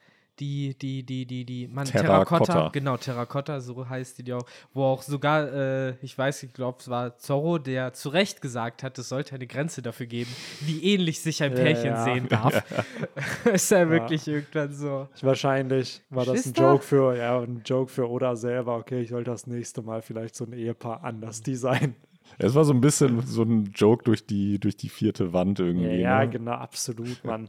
So gerade bei Zuro und Kinemon ist es ja genau das, dass sie so ein bisschen anders aussehen. Ja. Zumindest halt nicht die weibliche Version Ja, davon, ja. das stimmt schon. Wenn das halt, ja, so ein bisschen als Gag-Charakter natürlich Ja, auch gedacht safe. war. Gleichzeitig aber auch so dieser klassische Charakter mit Herz aus Gold, Hm. der fand ich auch sehr witzig, so die äh, Herausforderung angenommen hat von Ruffy, der nach den drei Tagen aufgewacht ist, wo er dann meinte, so, hey, ich habe Hunger, ich muss fressen. Und dann die Terrakotta ja auch sagt, so kein Ding, das kriegen wir geregelt. Und sie der noch, er, er sie da noch vorwarnt, so ich werde drei Tagesrationen Essen äh, zu mir nehmen, wo er vorher noch smarterweise ausgerechnet hat, was, ich habe 15 Mahlzeiten verpasst, weil natürlich fünf Mahlzeiten Ja, pro da Tag zum Beispiel bei solchen Sachen kann Ruffy rechnen auf einmal. Ne? Da hat er dann auf einmal doch Grundrechenarten drauf und kriegt das halt irgendwie hin. Was Nami ja auch geht. anmerkt. Ja. So, von wegen, das kannst du. Aber bei fünf Mahlzeiten pro Tag halt, ne? Ja, ja. Und äh, das fand ich irgendwie trotzdem ganz nett, so dass da so diese Herausforderung direkt Mhm. von Terracotta angenommen wurde. So, yo, du, du wirst mich nicht in Grund und Boden futtern. Und äh, das nächste Bild ist dann ja, wie die ganze Belegschaft schwitzend und äh, unter Hochdruck da die Ströte versorgt. Äh, was halt alles so, finde ich, für mich so klassisches Peak One Piece ist, Ja. was auch so ein bisschen zeigt, äh, wohin oder glaube ich am Ende mit Happy Ends, mit Ja. Stories will, Ja. wo er will, dass eine Story hinkommt am Ende und nämlich in diese Situation, wo halt alle, auch die, die einen Stock im Arsch hatten, auch die, die vielleicht am Anfang nicht so viel Vertrauen hatten, am Ende halt alle Hand in Hand mit äh, ja, Essstäbchen in der Nase halt auf Naja, den Tisch tanzen. Der Klassiker. Ne? Ruffys wahrer Traum. wo er sich am Anfang beschwert wird, noch so, ah, das ist ja alles so unzivilisiert und äh, das sind ja hier die reinsten Tiere und bla bla bla. Und Glaubt ihr, wir kriegen jemals eine Jimbei-Szene, wo er sich die Stäbchen in seine Nase Safe, und in den Mund packt? Ja. So, wo Lissop dann, ja, du gehörst jetzt zu uns, du musst das machen. Nee, nee, Chopper muss das Ja, machen. oder Chopper. Der muss das eigentlich machen. Ihm Ja. wurde es ja selber so beigebracht, Ja. wie man es macht. Und Ja, es ist so ein Ritual. Bei Brooke ja. ging's nicht, jetzt bist du aber dran, so. Ah, nee, eigentlich müsste er dann, äh, ja, eigentlich müsste es Brooke ja derjenige sein, der es ihm beibringt. Oder Ja, aber Frankie. er kann es ja nicht, er hat ja, glaube ich, keine Nase Ja, dann mehr. Frankie, weil Frankie muss Ja, es aber ja Frankie von hat auch nur eine Metallnase. Ich weiß nicht, ob es Ja, bei dann Frankie... muss es Robin sein, weil Robin kam nach Chopper. Chopper hat's, Fra hat's Robin Ja, das wird passen, so, beigebracht. dass, halt, dass, dass Robin und Jimbei es machen, weil die beiden ja doch eher die ernsteren der Ja. Bande sind. Ja, da musst du jetzt durch. Ich Ja. fand es damals auch nicht Ja. so toll, aber Apropos so kleine Gags, äh, fand ich auch sehr schön, diese Guards, die man da gesehen haben, die halt erst mit so einer komplett ernsten Miene standen, dann so einen sehr überraschten Ausdruck hatten und am Ende halt mitgelacht und mitgefeiert hatten. Ja, ist schon Ja. sehr süß Ja, einfach. Ruffy dieses- schafft es halt. ja, ne, alle dann- zum Lachen zu bringen. Wie dann So, Cobra ob ja auch später sagt. So als ob er ein Joyboy wäre, der Leute zum Lachen bringt. Und äh, Cobra ja, meint ja später auch, egal wo du bist, da findet halt eine Party statt. Ja, und ich glaube, let's be real, dieses Konzept, weil Oda sehr früh schon dieses Konzept auch von Partys, damals auch im East Blue schon Klar. eingeführt hat, dass das so ein Grundtheme ist von Partys bringen Leute zusammen, Partys sorgen dafür, dass man gute Laune hat, dass Freundschaften entsteht oder entstehen und das wird halt dann weitergeführt. Und Oda sagt ja selber, diese Partyszenen machen ihm persönlich am meisten Spaß, die zu zeichnen. Ja. So, weil Und bitte, einfach- sorry, Nee, zurück. Die sollen sich bitte auch noch alle einmal die Szene angucken, wo Ruffy Crocodile äh, in die Luft haut und wie lächerlich er äh, sich vorher verdreht und sich ja so aufpumpt und dann irgendwie so nochmal wie so eine Schraube Ja. und dann halt hochzufliegen. Also das auch nochmal zum Thema äh, lächerliche Fähigkeiten und Ja. Ruffy, der nicht ernst genug ist. Also Nee, so funktioniert One Piece seit jeher. Genau. Generell, ach, ich weiß nicht. Also für mich wird immer mehr klar, dass dieser, dass das D ein lachender Mund am Ende sein wird, irgendwie, weil es zum Theme der Story auch passen wird. Ob es am Ende stimmt, I don't know so. Aber gerade halt, Oda zeichnet so oft Ds, wenn er halt Le Leute zum Lachen Hm. bringt und so. Und gerade in einem visuellen Medium wie einem Manga macht es für mich dann einfach Sinn, dass das, es ist die ganze Zeit vor unserer Nase eigentlich, was es bedeutet. Ja, So, und dass man es dann halt aufgeklärt bekommt. nee, so. Daher mal schauen und gucken, wie das. Aber hier finde ich es halt auch cool, so auch gerade diese Early Humor-Szenen von One Piece, was sie auch alle schon erwähnt da hat. später im Bad. Ne, Auch das im Bad, aber auch da wieder so, wenn man so sich einfach das Ganze stilistisch mal anschaut, so ein Bad, in der Badeszene erwartest du nicht, dass ein König sich bei Piraten bedankt dafür, dass sie sein Land Ja, gerettet vor allen Dingen haben. vorher halt noch, wo ne, die ja sagen, ah, kann man hier auch das Frauenbad? Ja. So, so Iram, mach mal klar. Und Ja. Iram, der nur sagt so, nein, da ist doch Prinzessin Vivi. Und Cobra, der halt schon gefühlt seit seiner Kindheit über diese Mauer wahrscheinlich Ja, ja, jeden ja. Tag versucht der hat zu seine eigene Tochter da einfach begafft, ey. Ja, du, er hatte andere Ziele und die hat er ja tatsächlich sogar erreicht äh, Ja. zum Thema Bedanken, wo ja dann äh, Nami ihren äh, One-Hit-Technik mit dem Flash-Shot gemacht hat und äh, alle dann äh, nasenblutend umkippen. Und das war dann natürlich auch so eine etwas äh, zweideutige äh, Message von Der äh, Cobra dann der sich dann bedankt direkt Ja, danach so und Vor allem- Iram, glaube ich, nochmal. Vor allem zu dem Zeitpunkt äh, schien Ruffy ja noch auf Frauen irgendwie anzuspringen, ne? Nee, das war ja, äh, boah, hast du mir das erzählt? Oder wo habe ich das gelesen? Irgendein SBS gab's, wo Oda das mal erklärt hat, dass äh, Ruffy per se äh, kein Interesse an Frauen hat, aber er ist halt ein junger Mann, der äh, halt mit anderen jungen Männern Quatsch macht. Und Lysop ist derjenige, der ihn immer wieder dazu äh, verwickelt, halt so halbstarken Jugendbullshit zu machen. Und da gehört halt laut Oda halt sowas wie eben äh, Spannern so ein bisschen dazu, weil Lysop dann derjenige ist, der sagt so, komm, komm Ruffy, das, das, das wirst du jetzt machen. Und Ruffy der ist so, was? Oh ja, komm, lass uns das machen. Guck mal, das so. ist halt, ich finde dieses gerade dieses Spannen und so, ja, kann man sich heute debattieren, ob das richtig ist, aber ich finde, das ist einfach so Manga-Kulturgut. Ja. Gefühlt jedem Manga, in jedem Gefühl schonen, hast du irgendwo, wo halt das halt aufgefasst Trope. wird. So, und daher, ja, keine Ahnung, allein wenn du Naruto mit Jiraiya und so dir das halt anschaust, wie, wie das gefühlt in den Charakter gepackt wurde, dieser Trade. so, und äh, Aber Naruto wird zu- zur Verteidigung halt meistens nur drüber geredet. aber das Genau, glaube ich nie genau. gemacht. Ich glaube, du hast einmal oder so nur so eine Szene. Also ich kann mich nur an eine einzige Szene erinnern, wo äh, man Sakura für so anderthalb Sekunden einfach nur in so einem Bad gesehen hat, wie sie halt einfach überlegt. Ja, so, ohne das dass sind das genau, das sind ja dann so war. Fanservice-Momente, das macht Nee, das ja, war halt null Fanservice. Okay. Einfach, das war Okay. eben, das hatte nicht mal irgendwie so Fanservice bei. Ja, sorry, so. ich fand die letzte Szene mit Bonnie jetzt auch nicht Fanservice. Trotzdem schreiben so viele Leute, das wäre Fanservice. Ja, das, mir denke, ist, das so, ist ja schon so ein Ja, bisschen wow, mit man sieht einen, ich so. wollte gerade sagen, man sieht einen halben Sideboob. Wow, what a Fanservice. So, I don't know. Ich, also ich bin sowieso nicht so, jedem das sein, aber nicht Benny so ist der Fan von. abgestumpft von Game of Thrones. Ey, ey, letztes Mal ohne Witz, ich finde halt gerade so, es sind gezeichnete Figuren. So, für mich ist das so, ja klar, da sind halt ein paar Kurven gezeichnet, aber ich weiß nicht, dann dreidimensional in real ist nochmal was anderes. ja, Benny, so, du weißt Ja, schon, aber das dass haben deine, viele Leser halt nicht. dass deine Inbox bald geflutet wird von, ja, aber hier, guck dir mal den Hentai an. So, da Ja, wirst du boah, ganz ey, anders please, drüber denken. Please, please don't do that. Bitte, bitte Ah. nicht. Ähm, aber ja, mein Gott. Äh, ja, bei OnlyFans kann man dann. Ach so, ähm, boah, by the way, ich habe neulich, ähm, das muss ich für die Arbeit recherchieren, beziehungsweise immer so News gucken, was so auf verschiedenen Social Media Plattformen Mhm. passiert ist Jetzt kommt's. groß. OnlyFans hat einfach letztes Jahr, ich glaube, 4 Milliarden Umsatz gemacht für die Creator Economy. YouTube macht 10 Mhm.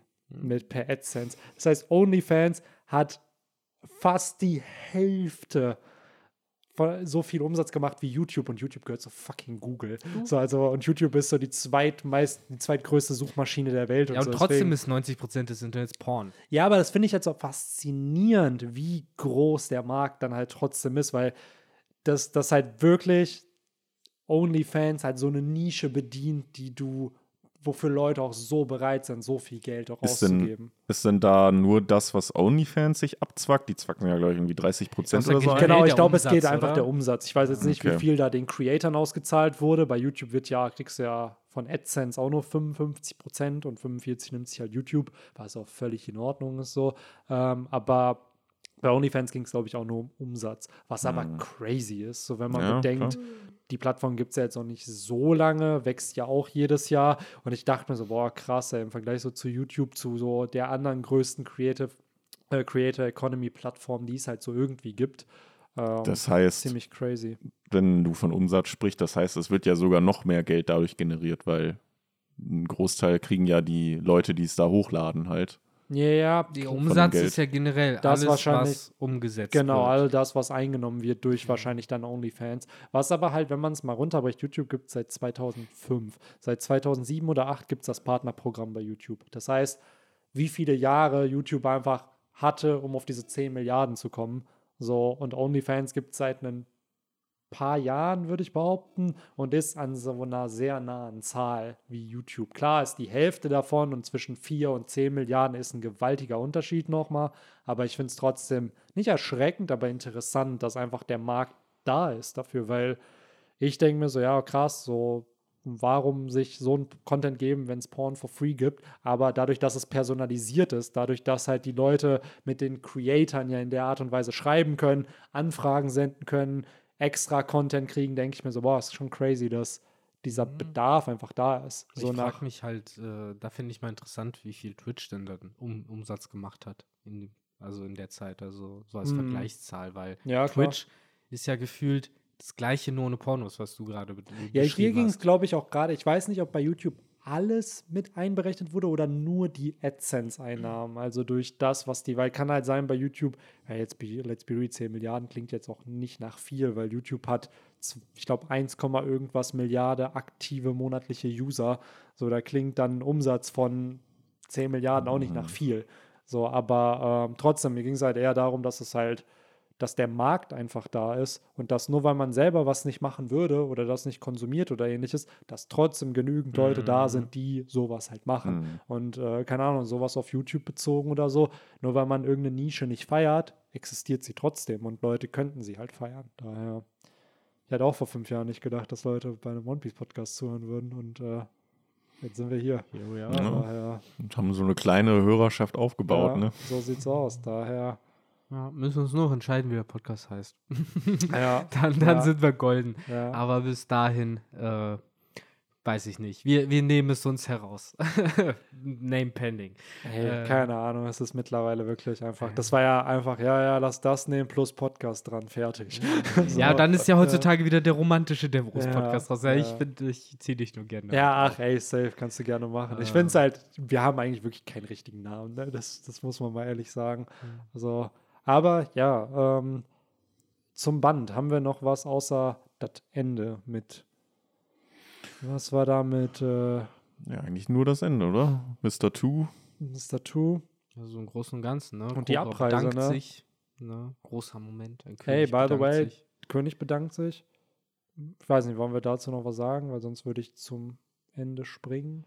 Äh, nee, nur Nö. noch ein, ein Halbsatz hatte ich gerade noch zu irgendwas, was damit zu tun hat, aber jetzt habe ich es auch irgendwie wieder so ein bisschen. Ach so, der König bedankt sich und man hat auch sogar in ein paar Shots gesehen, dass auch die Bewohner von Alabasta denken, dass es die Marine war, die halt, die alle weg, also die, die äh, die Crocodile fertig gemacht Ja. haben, beziehungsweise du hast halt den Shot, wo halt äh, so eine Frau oder so oder ein Mann irgendwas sagt von wegen, ja, sie redet von der Marine, wo halt Vivi dann im letzten Chapter ja ihr, ihre Rede hält und sagt, dass ein kleines Schiff ihr Hoffnung gegeben hat. Oh, und so. glaubt ihr, das kommt am Ende noch richtig raus? Also klar, Crocodile Das weiß das, natürlich dass halt gestellt. wirklich das rauskommt, ey, Ruffy hat damals Crocodile besiegt. Du hast ja ein So. kleines Stück äh, äh, ver verlorenes, äh, verlorenes Jahrhundert sozusagen, nur verlo ver verlorene paar Stunden sozusagen. Ja. Also es ist wieder, es ist ein klei kleiner Teil von dem, was so ein Piece im Großen ist, glaube ich. Ja, safe. Und äh, ich glaube, einer der großen Motive ist, dass solche Sachen am Ende rauskommen. Ja. Das muss rauskommen, das wird sich dann wenden und dann wird halt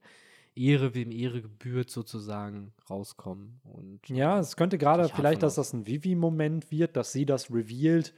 Es müsste ja an die Öffentlichkeit treten, sodass gerade diese ganzen, wie du schon sagst, es ist so ein kleines Ding von der Weltregierung, hier die Wahrheit zu vertuschen und so, aber das tun sie ja en masse und das seit Mhm. hunderten von Jahren, dass eben so Momente richtig gestellt werden in der Historie Ne? von One Piece. Gerade Ja. weil das sorgt ja dafür, dass sowas eben nicht wieder vergessen wird. So und beziehungsweise dass halt rauskommt, was passiert ist. Und gerade kleine Sachen wie, ey, Ruffy hat in Wirklichkeit Alabasta gerettet, beziehungsweise die Strohhutbande mit der Hilfe von Vivi. Oder halt eben solche Sachen wie mit, was ist wirklich auf God Valley passiert? Und den ganz großen Fragen dann, ey, was ist in diesem verlorenen Jahrhundert passiert? Weil am Ende von One Piece muss das ja Common Knowledge sein Ja. dann muss ja jeder Mensch in One Piece wissen, was die Weltregierung getan hat. Weil sonst macht es narrativ keinen Sinn, dass nur unsere Protagonisten davon wissen, weil da, davon verändert sich die Welt auch nicht. Absolut, So. keine Geheimnisse mehr. Das ist, glaube ich, so ein bisschen das Ziel, auf das das hinausläuft. Deswegen. By the way, auch ähm, neulich bei Reddit gelesen, dass oder versteckt ja auch in den Teufelsfrüchten oft so ein bisschen Themes von den Charakteren, dass so ein Brook selbst den Tod überwindet, um einen Nakama wieder zu treffen. Einen äh, Chopper, der menschlich sein will und dazugehören möchte. Ruffy durch Gummi, der dann machen kann, was er will und wie in der Story auch gesagt wurde, einfach der freiste Dude überhaupt dadurch ist.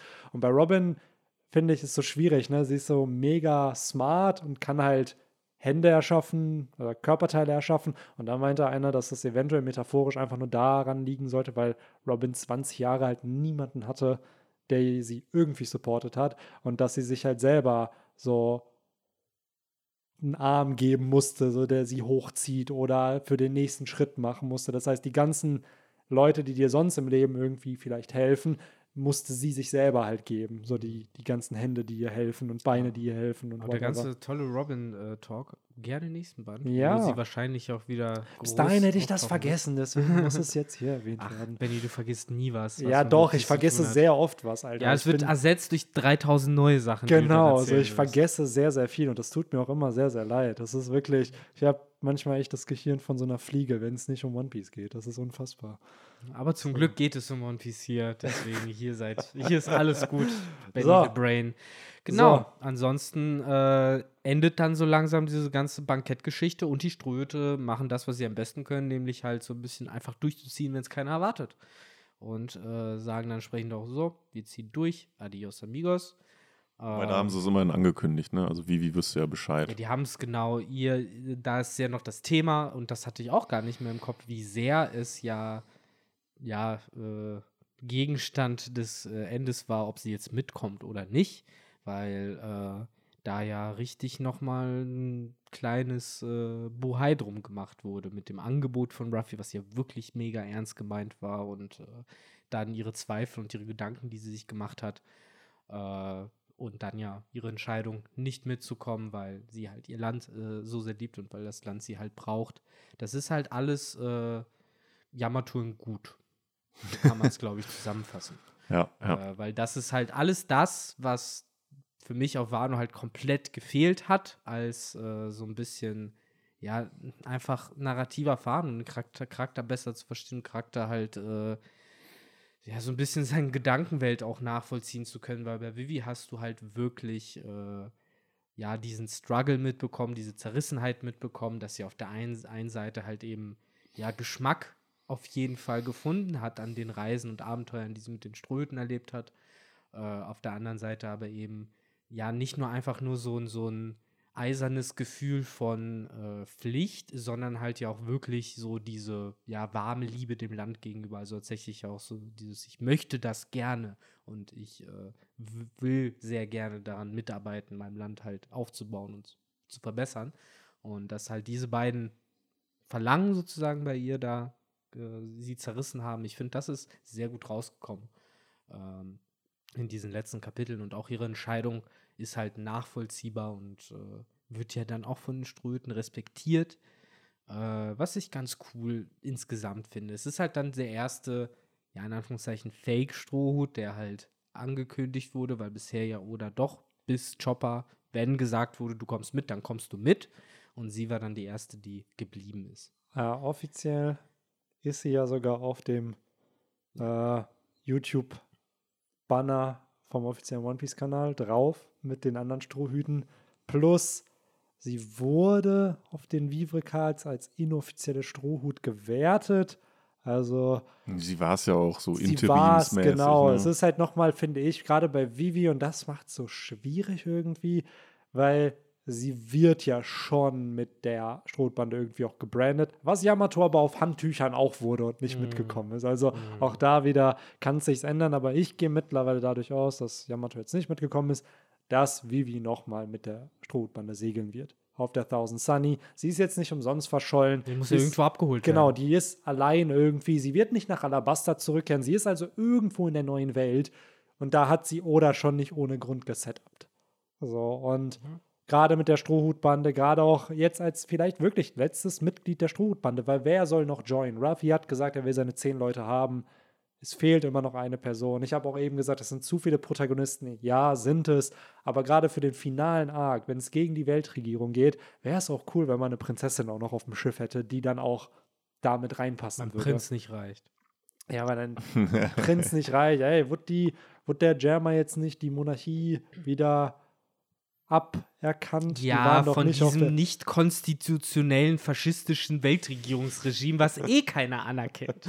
Ja. Also dafür kämpfen wir doch, Benny, dass Ja, das alles dann echt irgendwann äh, kaputt geht. Am Ende kommen die ganzen Windsmogs. Hey Sanjay, wir sind auf seiner Seite. So, Ja. ah, verpisst euch, Alter. So, ich hasse euch alle. Ich habe den Rage-Suit schon kaputt gemacht, damit ich nicht mehr mit euch assoziiert werde. Geht weg. Mhm. Ah. Oh Mann, ey. Aber ja, mit Vivi, das macht schon Sinn, weil ähm, bei ihr haben wir ja jetzt so gesehen schon so ein Character-Setup. Also man müsste nicht extra nochmal einen neuen Arc einbauen für diesen Charakter oder halt in einem künftigen Arc dann nochmal so einen extra Platz für Ja, ein äh, mögliches neues Strohmitglied. Deswegen macht das schon Sinn, wenn sie dann vielleicht dann am Ende dieser zehnte Charakter wird, weil der wird halt dann auch nicht mehr so viel Screentime klauen müssen, um ihn halt aufzubauen, weil wir halt ihn schon kennen. Ja, Oder bloß es wird halt thematisch passen mit diesem ganzen Weltregierungsplot. Alabasta war jetzt wenn wir drum noch mitzählen, war so Alabaster das zweite Königreich, was man irgendwie kennengelernt hat, was man auch gerettet hat, wo man geholfen hat. Bei Drum hat man damals einen Monarchen gestürzt. Hier hat man jetzt einen beschützt.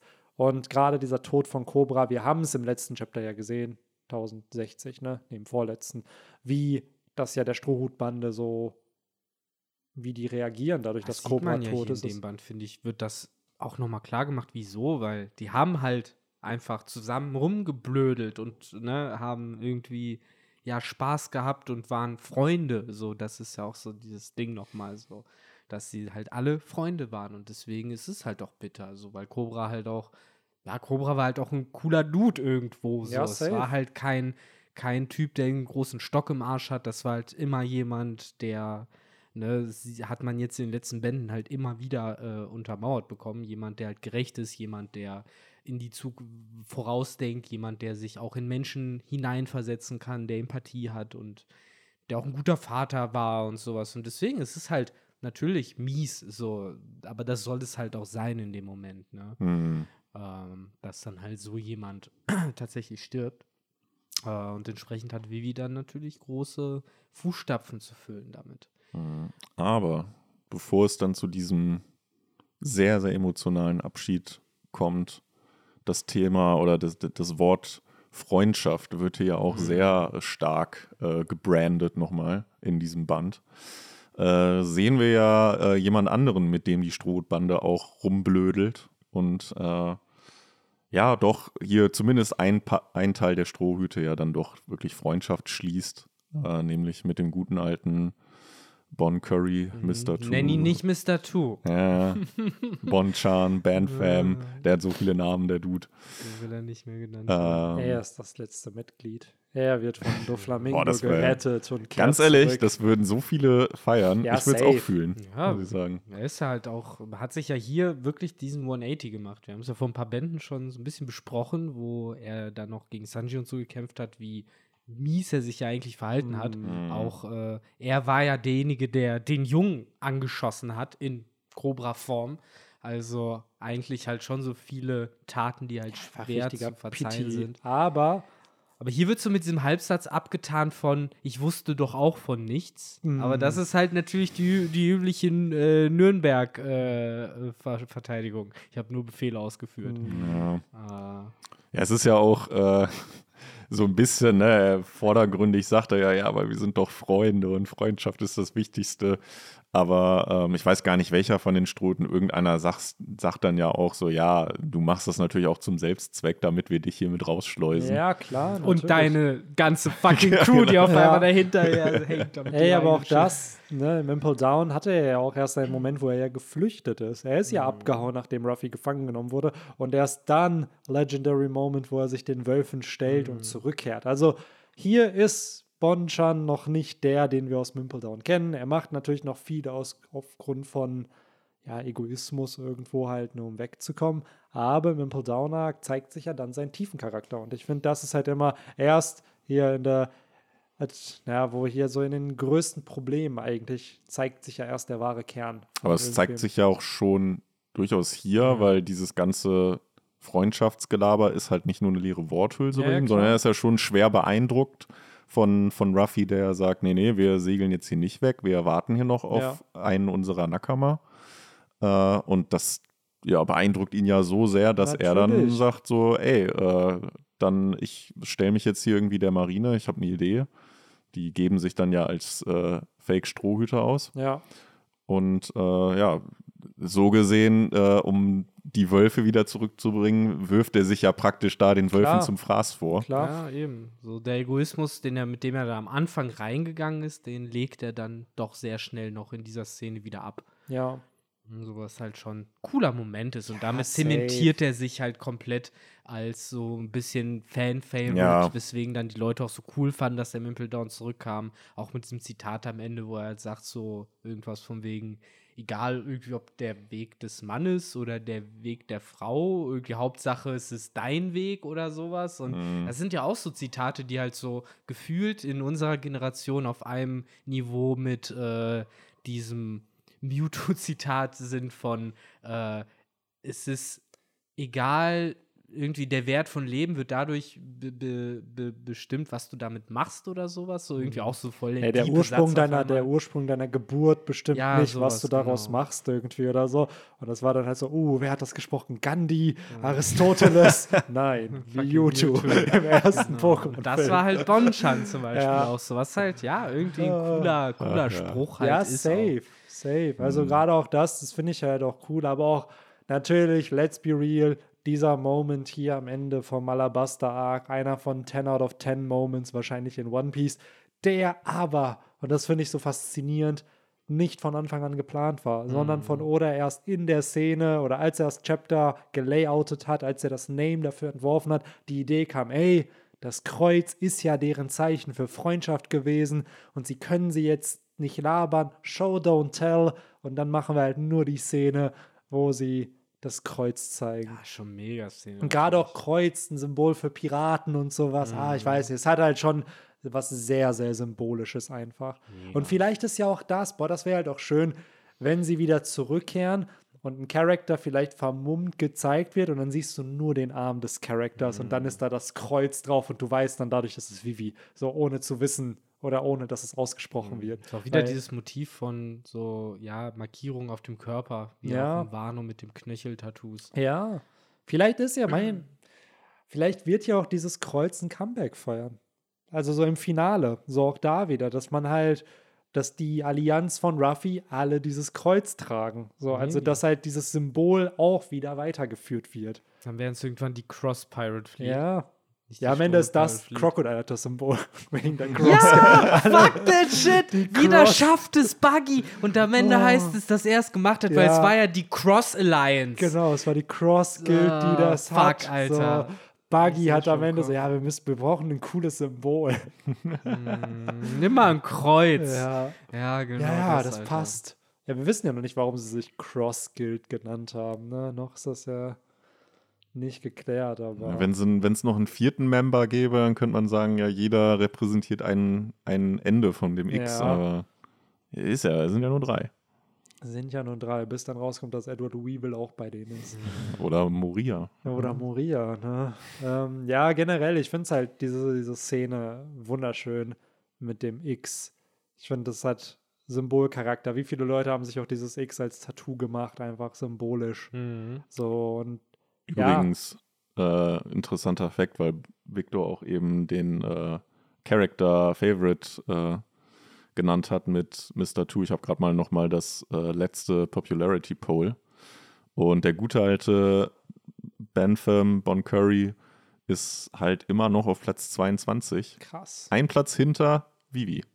Ah, crazy. Also da schließt sich der Kreis wieder. Ja, crazy. Gerade weil, wenn man bedenkt, Vivi würde ich sogar noch zu Protagonisten zählen. Crocodile ist ja Platz 18, ist ja so ein Antagonist. Mhm. Und Bantham, let's be real, ist halt ein Nebencharakter. Also eigentlich Ja. jetzt nicht wirklich so in einer dieser zwei Top-Kategorien von Charakteren, die man sein kann. Und das ist schon krass, dass Ja. er dann halt auf Platz 22 Aber was ist. halt auch irgendwie wieder zeigt, dass äh, Alabasta halt wohl, ja, die, der Moment war, wo viele in One Piece zum ersten Mal richtig drin waren. Mhm. Und ja, wir haben es ja eben schon mal angesprochen, auch mit so Geschichten wie der Smoke und der Shigi lange nicht mehr auftauchen, äh, Bon Curry erst wieder im Impel Down auftaucht, zusammen mit Charakteren wie Crocodile und ähnlichem.